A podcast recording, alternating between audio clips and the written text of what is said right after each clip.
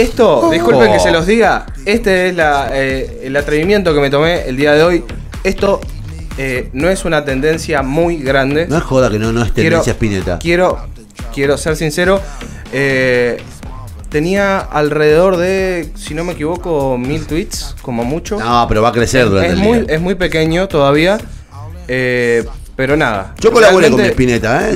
realmente quería destacarlo porque el flaco, si hay artistas representativos del movimiento subversivo de Argentina, en contra de, un sistema que, bueno, muchas veces va en, en contra de las ideas distintas, eh, el flaco es un representante claro de esto.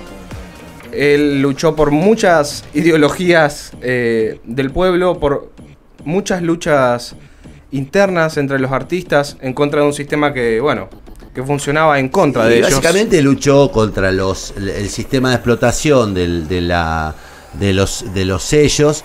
eh, pero básicamente era un tipo rebelde, o sea, no, no se dejaba tentar por, por las- rompía con, con, rompía con con las el marketing, el marketing de la época. Sí, sí, sí, sí. Y nada, el flaco, una gran persona, según lo que dicen sus allegados, y bueno, un excelente músico.